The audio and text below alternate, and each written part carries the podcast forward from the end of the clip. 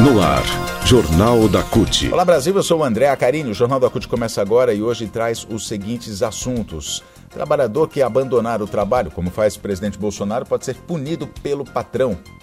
Bancos, STF, governos, tudo vai ter horário especial em dias de jogos do Brasil na Copa 2022. A partir de agora, aqui no Jornal da CUT. Rádio CUT. Aqui, a classe trabalhadora tem voz. Acesse pelo site www.cut.org.br.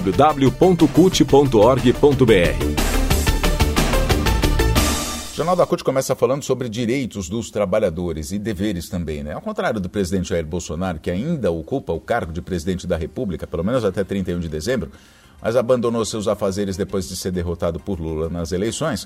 O trabalhador comum, eu, você, a gente não pode faltar em serviço sem justificar a ausência porque pode ter desconto do salário, pode ter advertência, pode até ter demissão. É isso mesmo. Desde o resultado da eleição no dia 30 de outubro, Bolsonaro foi ao seu local de trabalho, que é o Palácio do Planalto, só duas vezes e por poucas horas. Fora isso, fez algumas reuniões no Palácio da Alvorada, onde ele mora. Nos 40 dias anteriores ao primeiro turno, trabalhou só cerca de 24 minutos por dia.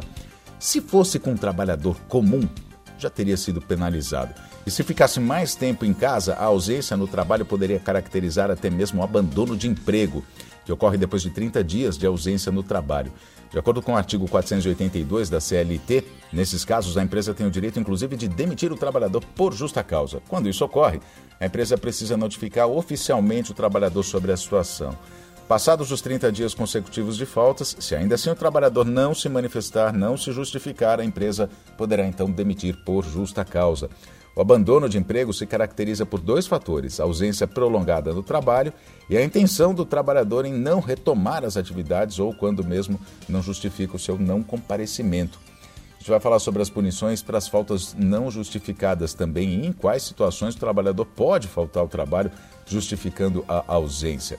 O artigo 473 da CLT garante ao trabalhador e à trabalhadora formal, com carteira assinada, direitos e tudo, de se ausentar ao trabalho em algumas situações sem desconto no salário, mas também prevê penalidades para as faltas não previstas. Elas vão do desconto de um dia de salário até a perda de férias.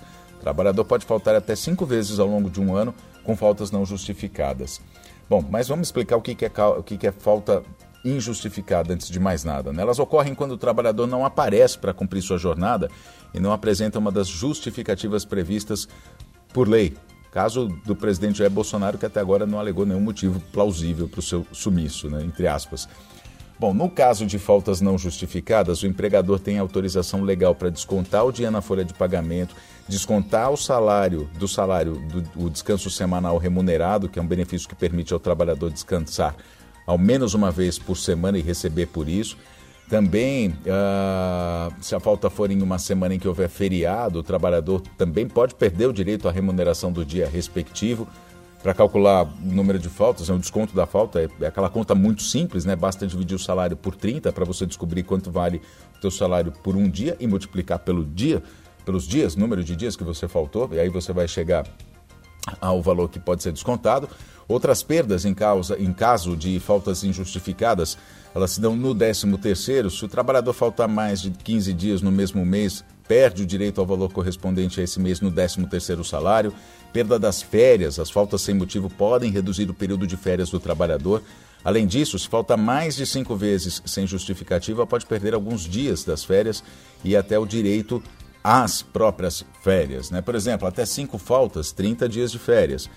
De 6 a 14 faltas, 24 dias de férias. De 15 a 25 faltas, 18 dias de férias. 24 a 32 faltas, 12 dias de férias. Mais de 32 faltas, o trabalhador perde o direito às férias. A advertência verbal é a primeira ação quando o superior hierárquico, chefe, coordenador, enfim, alerta o trabalhador, geralmente reforçando que se a falta se repetir, vai ter uma advertência por escrito.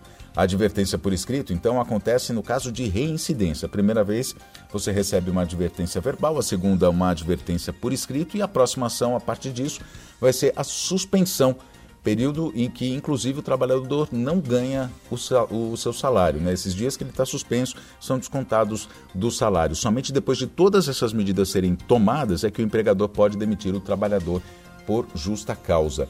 Mas há alguns casos em que o trabalhador pode faltar, respeitando, claro, o limite de cinco dias por ano. Né? Eles são o seguinte: são as faltas justificáveis. Casamento, quando o trabalhador tem direito a até três dias consecutivos de folga. Pré-natal, né? o trabalhador tem direito à dispensa do horário de trabalho pelo tempo necessário para acompanhar a esposa em até, eh, ou companheira em até seis consultas médicas. Nascimento de filhos, pai tem direito a dez dias. Doação de leite, de leite materno, quando a mulher é doadora de leite, ela pode se ausentar, mas tem que ter atestado de um banco de leite oficial. Para consultas médicas, tem direito a um dia por ano para acompanhar um filho de até seis anos em consulta médica, também com atestado. Para doação de sangue, exames preventivos. Em casos de doença, a, falsa, a falta pode ser justificada, claro, com atestado médicos, ou melhor, com atestado médico até 15 dias. Depois disso, aí cai no INSS.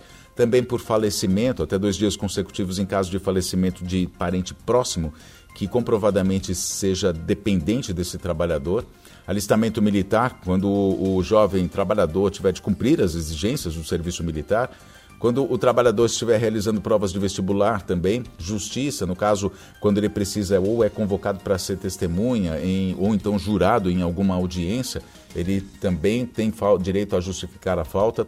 Em eleições, quando ele é convocado para desempenhar a função de mesário, Greve, quando tem greve com base no direito à greve, se o movimento for aprovado pela Justiça do Trabalho, e ainda problemas no transporte público, né? quando há algum caos, digamos, no transporte público, mas isso também precisa ser comprovado. A gente falou então sobre direitos quando você falta, direitos e deveres quando você falta do trabalho. Notícias. Bom, a Copa do Mundo começou neste domingo, às 13 horas, com partida entre as seleções do país sede, o Catar e a do Equador. Governo Federal, Supremo Tribunal Federal e alguns governos estaduais, além de bancos, já anunciaram horários especiais de trabalho quando houver jogo do Brasil. Nas empresas privadas, a negociação sobre folgas ou horários especiais deve ser feita entre sindicatos e trabalhadores e patrões. As empresas têm que propor um acordo de compensação e, para ter validade, esse acordo depende, claro, da aceitação dos empregados. E pode ser feito individualmente com cada empregado. Nesse caso, a especialista Fernanda Garcês, ela é mestre em Direito do Trabalho do escritório LBS Advogados, ela recomenda que seja formalizado inclusive por escrito. Né, uma outra opção para as empresas seria negociar um acordo de compensação de horas diretamente com o sindicato que se aplicaria a todos, independente da situação individual. Mas vamos aos horários. Governo Federal, de acordo com o decreto, quando o jogo for às 12 horas, ao meio-dia, não vai haver expediente. Isso só vai acontecer se o Brasil avançar para as etapas seguintes da competição, passar para a segunda fase. Quando for o jogo às 13 horas, o expediente vai terminar às 11. Quando for às 16, vai terminar às 14 horas. Agências bancárias, de acordo com a Febraban, nos dias de jogos do Brasil, os bancários vão ter direito a horários especiais. Quando o jogo for à uma da tarde, o funcionamento das, das agências vai ser das 8h30 da manhã até as 11h30, horário de Brasília. Nos dias de jogos às 4 da tarde, o funcionamento é das 9 às 2 e no caso de o Brasil avançar para as etapas seguintes e tenha algum jogo marcado para meio-dia, o horário de atendimento vai ser das 9 às 11 e das 15h30 às 16h30, portanto, com o intervalo para assistir o jogo. O Supremo Tribunal Federal também alterou os horários da Secretaria do Tribunal e o atendimento ao público nos dias de jogos da seleção.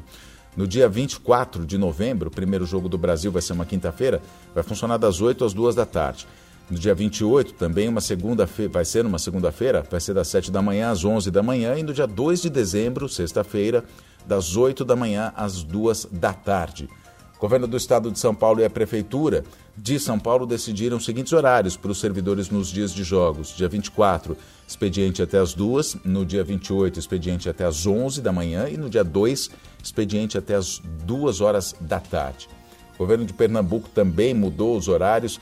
Quinta-feira, o expediente dos servidores públicos é das 7, quinta-feira, dia 24, das 7 a 1 da, às 7 da manhã a 1 da tarde, na segunda-feira, dia 28, das 7 às 11 e na sexta-feira, dia 2, das 7 às 13 horas. O Jornal da CUT fica por aqui. Muito obrigado pela sua companhia. Nós nos falamos na próxima edição. Até lá.